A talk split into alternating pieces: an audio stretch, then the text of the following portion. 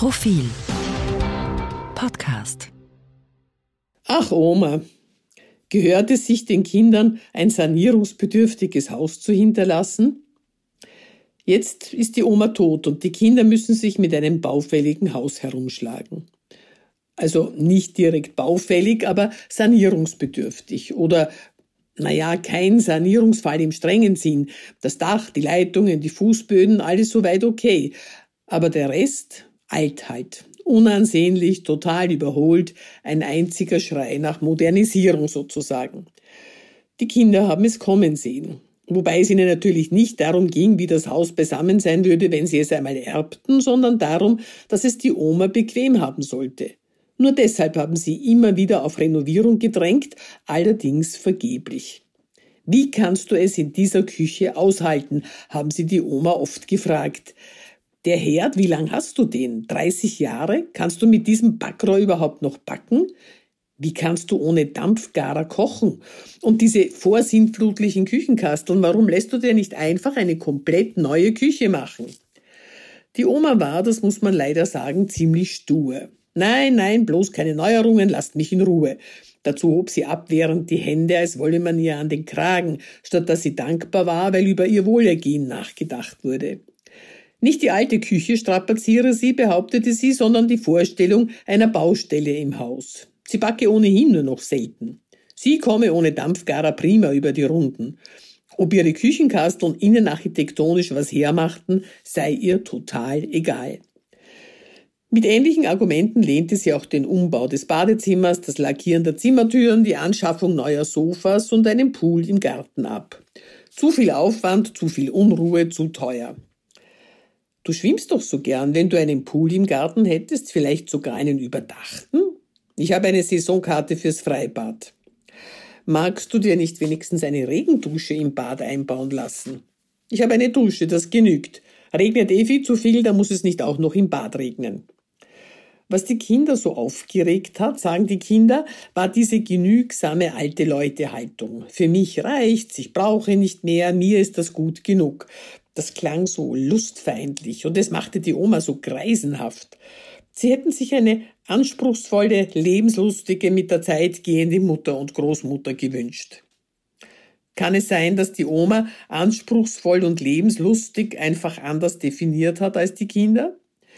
Die Oma stellte den Anspruch, nicht mit der Zeit gehen zu müssen, soweit es ihre Inneneinrichtung betraf. Die Oma fand es unlustig, sich mit Umbauplänen, Prospekten, Kostenvoranschlägen und Handwerkern auseinandersetzen zu sollen. Die Oma schreckte sich vor Staub und Dreck im Haus. Sie wolle, sagte sie etwas melodramatisch, für den Rest ihres Lebens nicht schon wieder von anderen eingeteilt werden, wie all die Jahrzehnte davor.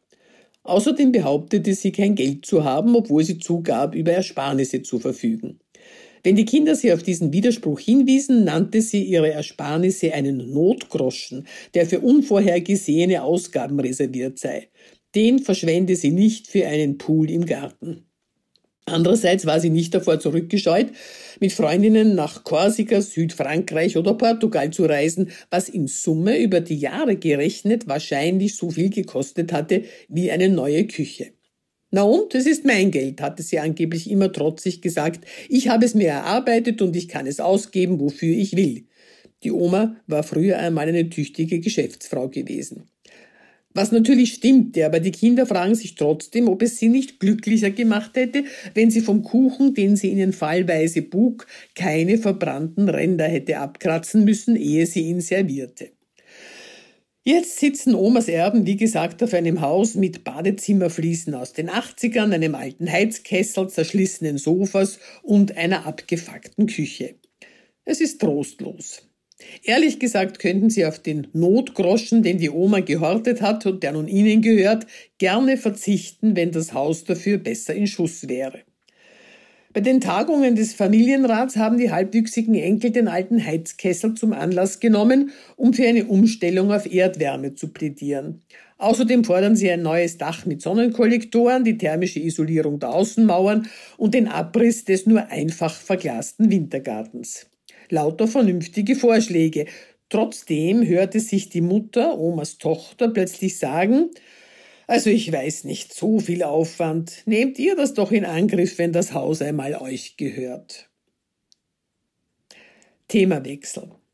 Das Netzwerk österreichischer Frauen- und Mädchenberatungsstellen leistet seit Jahren wichtige Präventivarbeit in Sachen Gewaltschutz. Die Mitarbeiterinnen befürchten allerdings, dass die Einrichtungen als Anlaufstellen nicht bekannt genug sind.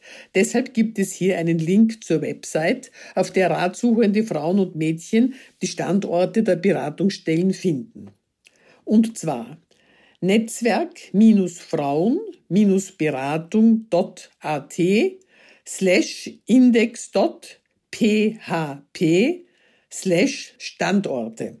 Also nochmals Netzwerk-Frauen-Beratung.at slash index.php slash Standorte.